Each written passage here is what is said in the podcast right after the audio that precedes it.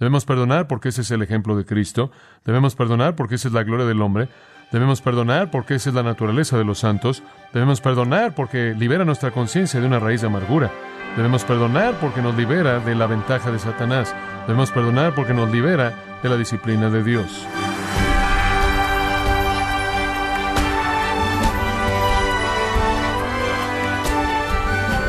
Le damos la bienvenida en esta edición de Gracia a vosotros con el pastor John MacArthur.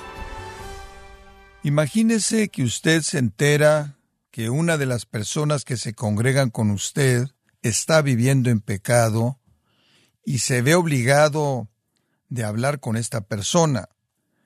Dígame usted, estimado oyente, ¿de qué manera confrontaría este hermano con amor? Y cómo lo animaría a arrepentirse y a vivir en obediencia. Bueno, el día de hoy el pastor John MacArthur, en la voz del pastor Luis Contreras, nos enseñará cómo confrontar amorosamente a las personas cuando desobedecen la palabra de Dios en la serie que estamos llevándole, Soy guarda de mi hermano, en gracia a vosotros.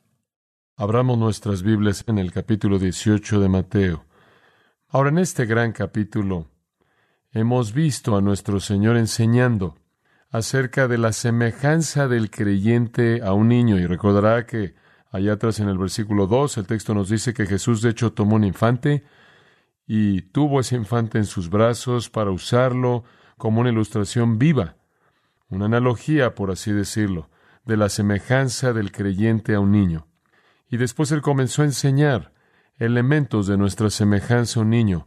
Primero debemos entrar al reino como niños. El versículo 3 dice, antes si no os volvéis y hacéis como niños, no entraréis al reino de los cielos. Y después debemos ser protegidos como niños pequeños.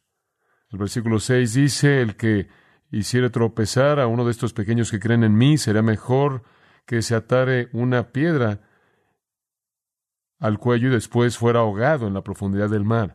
Y después debemos ser cuidados como niños pequeños. El versículo 10 dice, mirad que no menospreciéis a uno de estos pequeños, porque sus ángeles siempre están viendo el rostro de mi Padre que está en el cielo.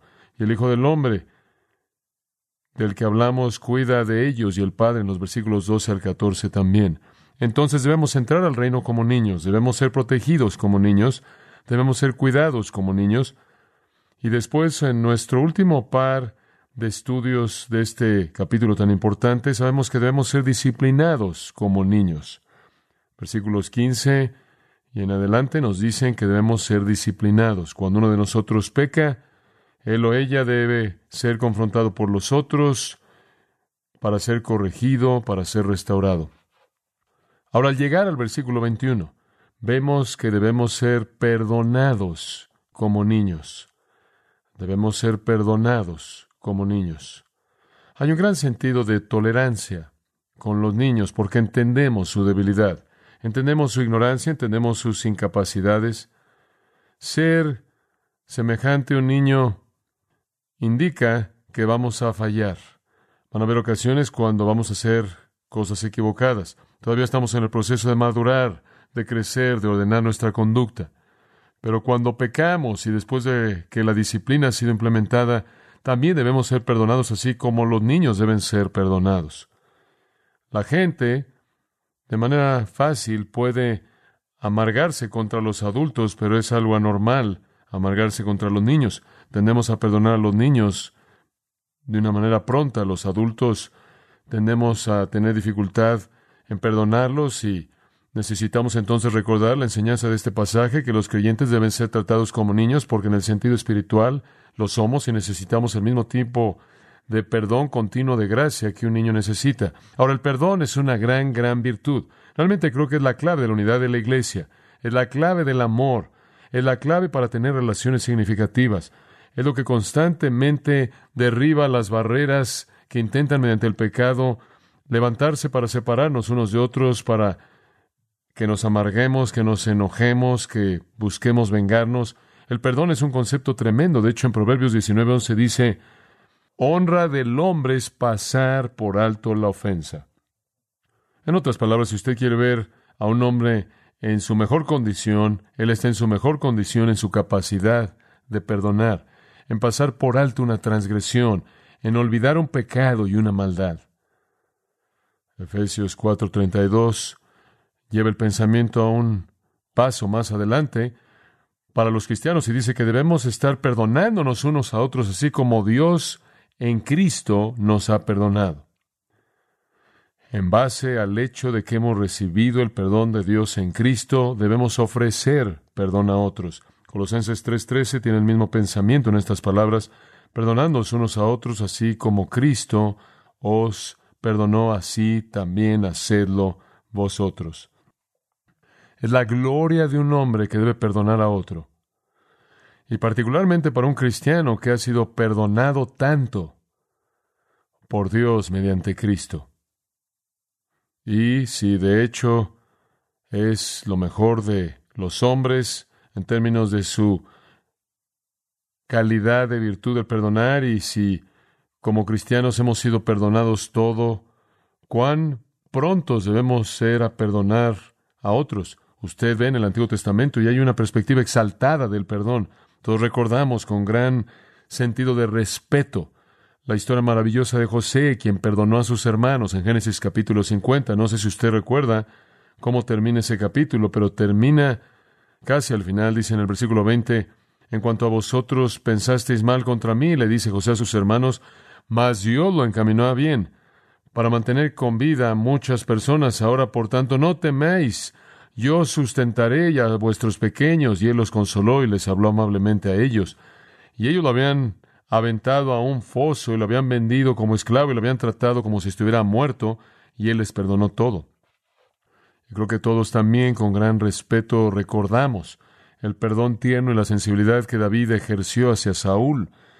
Saúl, quien había estado intentando matar a David y cuando David pudo haberlo matado fácilmente con su espada, cuando estaba dormido, no lo hizo, él tuvo un corazón de perdón. Encontramos eso expresado en 1 de Samuel 24:7.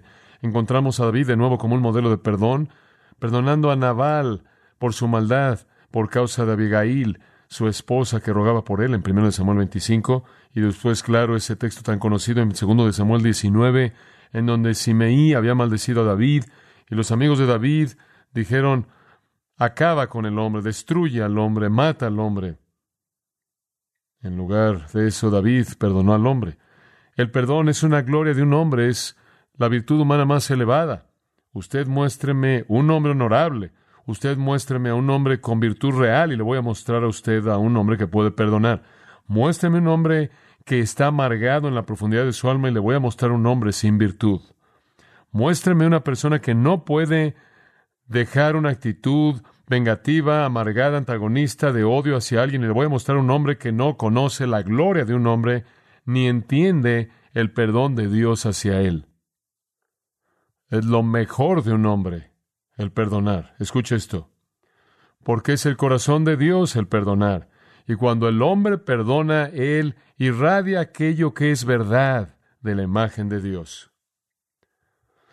El perdón es tan básico al corazón de Dios que ciertamente debería ser básico al corazón de los hijos de Dios. Viéndolo desde otro ángulo, usted más bien debería aprender a perdonar porque la gente lo va a necesitar y quisiera añadir también usted. Los niños de todas las personas necesitan perdón. Y nosotros somos niños. Somos débiles, somos ignorantes, somos egoístas, tendemos a desobedecer y necesitamos el perdón frecuentemente. Somos así como niños. Ahora, nuestro Señor acaba de concluir una sección acerca de disciplinar a pecadores, y Él la sigue de manera maestra con una sección acerca de perdonarlos. Recordará usted en 2 Corintios capítulo 2. Hubo un hombre en la asamblea corintia que había pecado. Y este hombre en particular había sido disciplinado por la asamblea de creyentes. Y Pablo les dice en 2 Corintios 2.6, es suficiente para dicho hombre este castigo que fue aplicado por la mayoría. En otras palabras, han castigado de manera suficiente al hombre han presentado el punto de manera suficiente, han hecho lo que era necesario hacer en términos de la reprensión o reprender su pecado, entonces más bien ahora en el versículo 7 necesitan perdonarlo y consolarlo, no sea que sea hundido con demasiada tristeza. Confirmad, dice en el versículo 8, vuestro amor hacia Él. Y después él procede a decir, si no hacen esto, en el versículo 11, Satanás va a aprovecharse de ustedes, porque no ignoramos sus estratagemas, y una de sus estratagemas es generar un espíritu de amargura y un corazón que no perdona. Ahora, todos necesitamos aprender a perdonar porque todos necesitamos ser perdonados y porque Dios nos ha perdonado. Es lo mejor de un hombre perdonar y es su mejor condición, si pudiera decirlo, de Dios el perdonar porque es la expresión de su naturaleza amorosa. Entonces vemos en este pasaje, comenzando en el versículo 21, una transición al asunto del perdón. Pero veamos un bosquejo. En primer lugar, en el versículo 21, la pregunta del perdón, la pregunta del perdón. Ahora, después de toda esta discusión de la disciplina y cómo debemos confrontar al pecador y reprender al pecador, restaurar al pecador y todo eso, Pedro hizo una pregunta muy importante. Entonces vino Pedro a él y le dijo, Señor, ¿cuántas veces perdonaré a mi hermano que pecare contra mí esa es una buena pregunta. Como puede ver, Pedro conoce la tendencia de los hombres. ¿Sabe usted por qué él la conoce? Porque él se conoce a sí mismo. Y él sabía cuántas veces él necesitaba ser perdonado.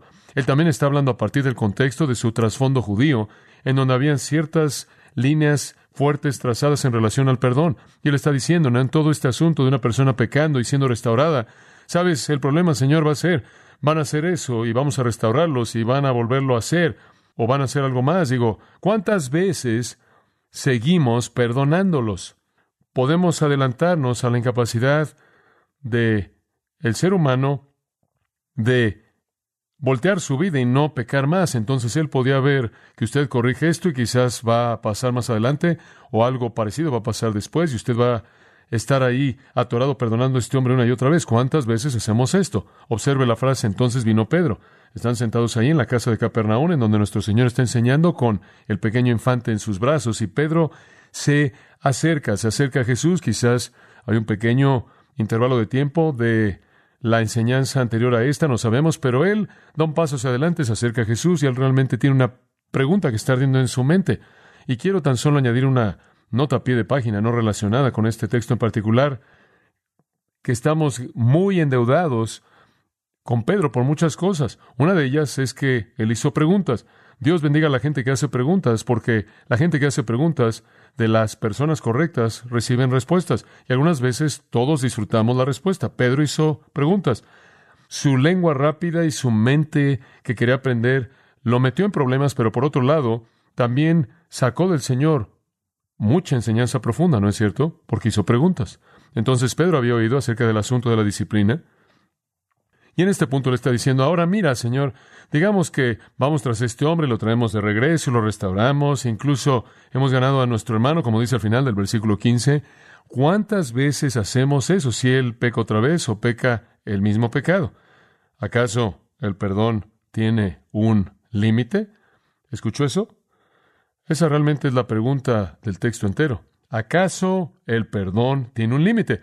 Le dice usted a alguien, mira, hombre, has llegado demasiado lejos. Digo, hay algunas cosas que puedo perdonar, que no puedo.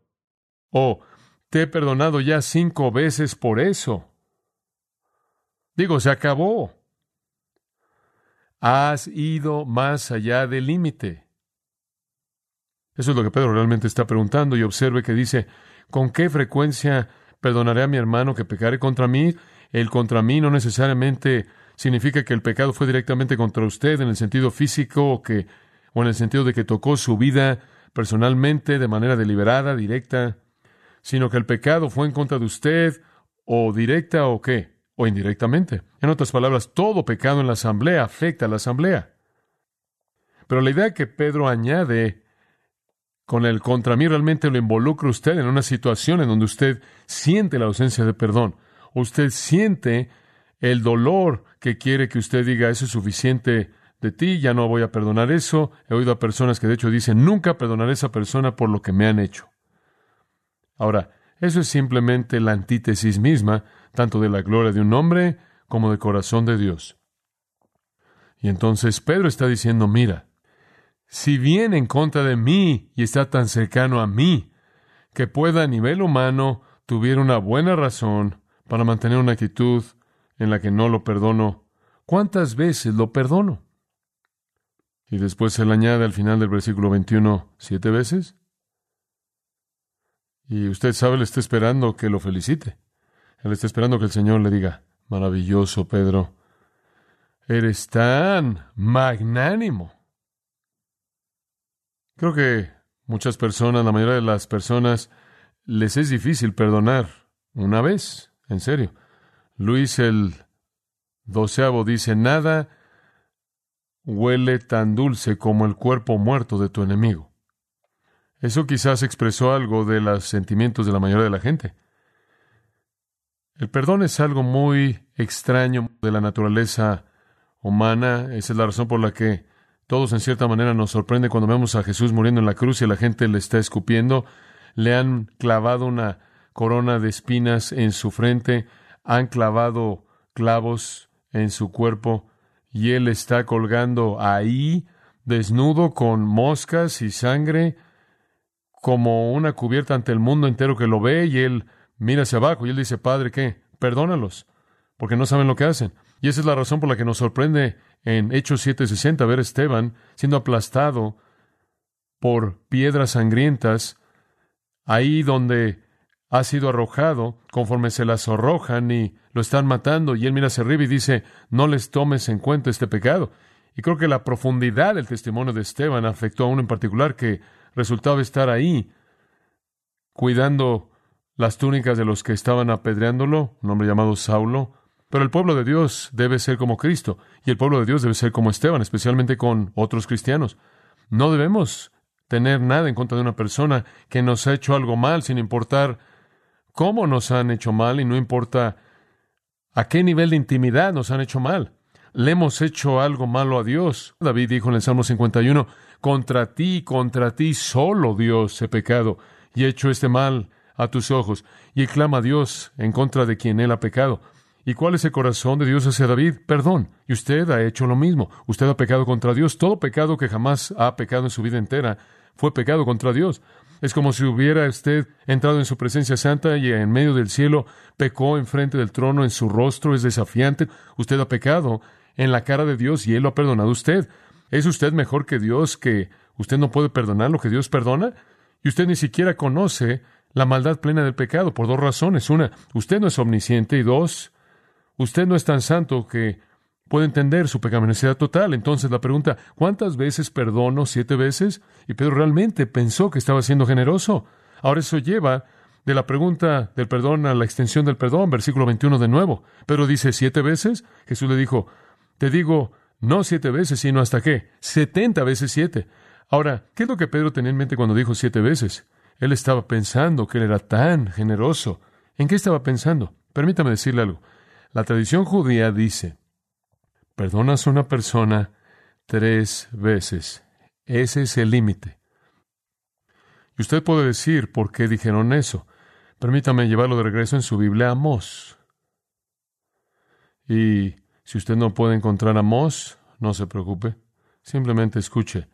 Amós 1.3, así ha dicho Jehová, por tres transgresiones de Damasco y por cuatro no quitaré su castigo. Versículo 6. Así ha dicho Jehová, por tres transgresiones de Gaza y por cuatro no quitaré su castigo. Versículo 9. Así ha dicho Jehová, por tres transgresiones de Tiro y por cuatro no quitaré su castigo. Versículo 11. Así ha dicho Jehová, por tres transgresiones de Dom y por cuatro no quitaré su castigo. Versículo 13. Así ha dicho Jehová, por tres transgresiones de los hijos de Amón y por cuatro no quitaré su castigo.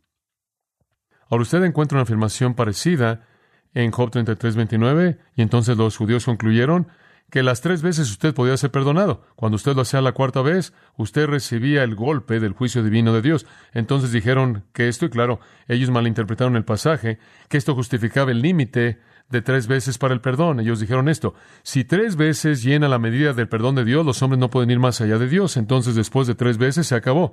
Y usted lee cosas como el rabino José Ben Anina, quien dijo, el que ruega perdón de su prójimo no lo debe hacer más de tres veces. O el rabino José Ben Jeuda, quien dijo, si un hombre comete una ofensa una vez, lo perdonan. Si comete una ofensa la segunda vez, lo perdonan. Si comete una ofensa la tercera vez, lo perdonan. La cuarta vez no lo perdonan.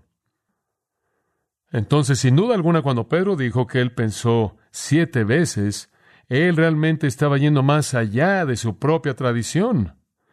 Y él estaba siendo generoso. Él probablemente pensó que él sería felicitado y sin duda alguna tenía algún tipo de sonrisa en su rostro pensando en cuán generoso le había sido y podría añadir que a favor de él, sus tres años con Jesús habían tenido algo de impacto en él.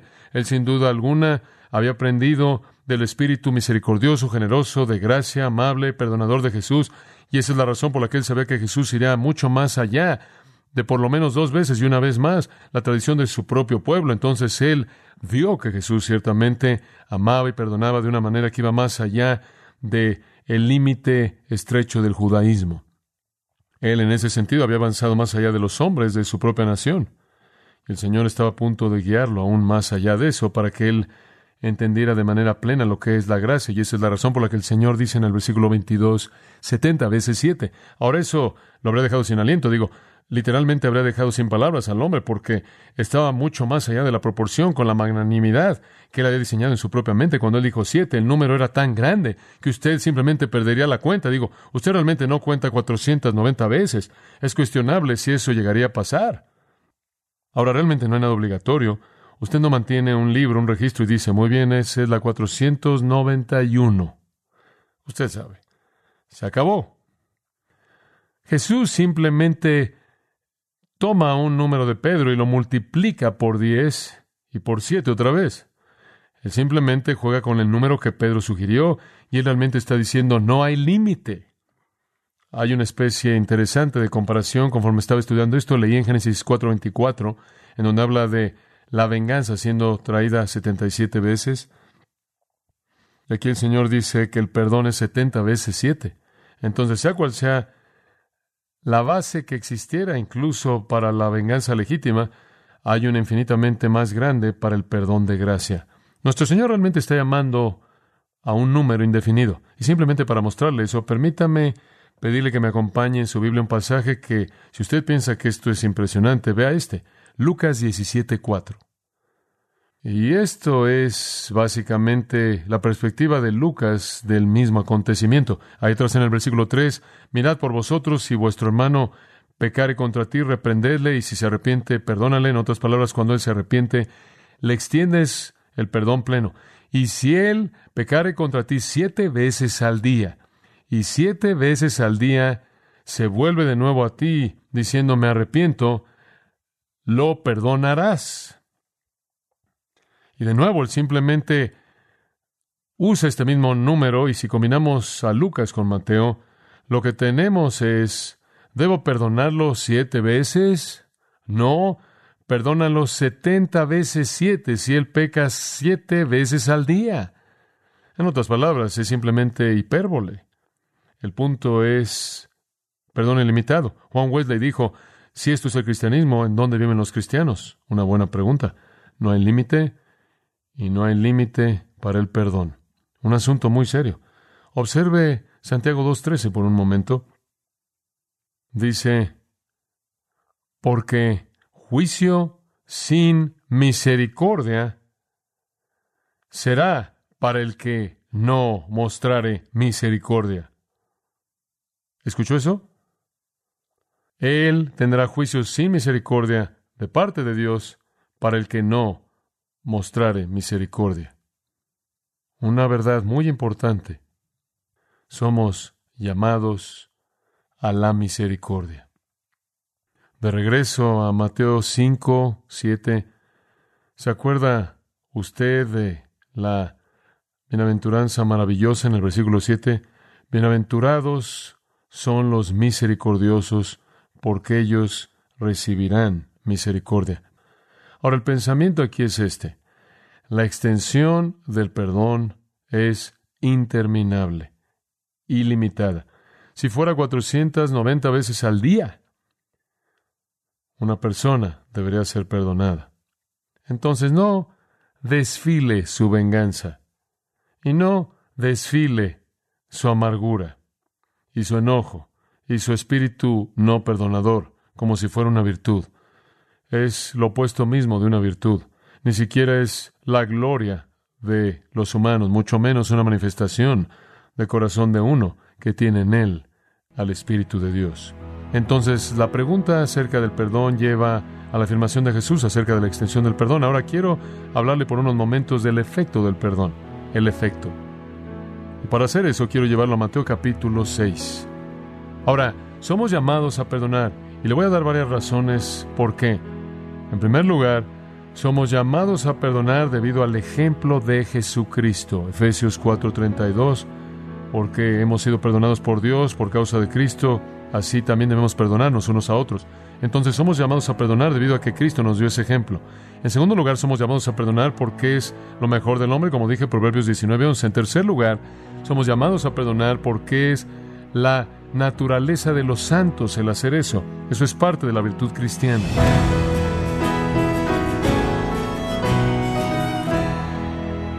El pastor John MacArthur nos enseñó que el modelo para mantener la iglesia pura es cuando se corrige al pecador, se le perdona cuando se arrepiente genuinamente y finalmente se le restaura la comunión de la iglesia. Estamos en la serie Soy guarda de mi hermano, aquí en gracia a vosotros. Estimado oyente, quiero recomendarle un libro. Se titula El diseño de Dios para la familia. En este libro, el pastor John MacArthur examina lo que las escrituras enseñan con respecto al rol bíblico de los padres y de los hijos. Puede adquirirlo en la página gracia.org o en su librería cristiana más cercana. Recordándole que puede descargar todos los sermones de esta serie Soy guarda de mi hermano, así como todos aquellos que he escuchado en días, semanas o meses anteriores, animándole a leer artículos relevantes en nuestra sección de blogs, ambos en gracia.org. Si tiene alguna pregunta o desea conocer más de nuestro ministerio, como son todos los libros del pastor John MacArthur en español o los sermones en CD que también usted puede adquirir, escríbanos y por favor mencione la estación de radio por medio de la cual usted nos escucha en gracia a vosotros. Es importante conocer no solo el país y ciudad de donde usted nos escucha, sino también la radio. Para quienes contactan nuestro ministerio por primera vez, pueden solicitar una copia del mensaje de promoción sin costo alguno, un mensaje por oyente únicamente. Si usted vive en los Estados Unidos o Puerto Rico, escríbanos a Gracia Vosotros, P.O. Box 4000, Panorama City, California 91412. O puede escribirnos a través del siguiente correo electrónico radio arroba Y queremos agradecerle desde el fondo de nuestro corazón su tiempo y sintonía, y en nombre de John MacArthur y del personal de este organismo, invitarle para que nos acompañe en la próxima edición y así juntos continuar desatando la verdad de Dios un versículo a la vez, en gracia a vosotros.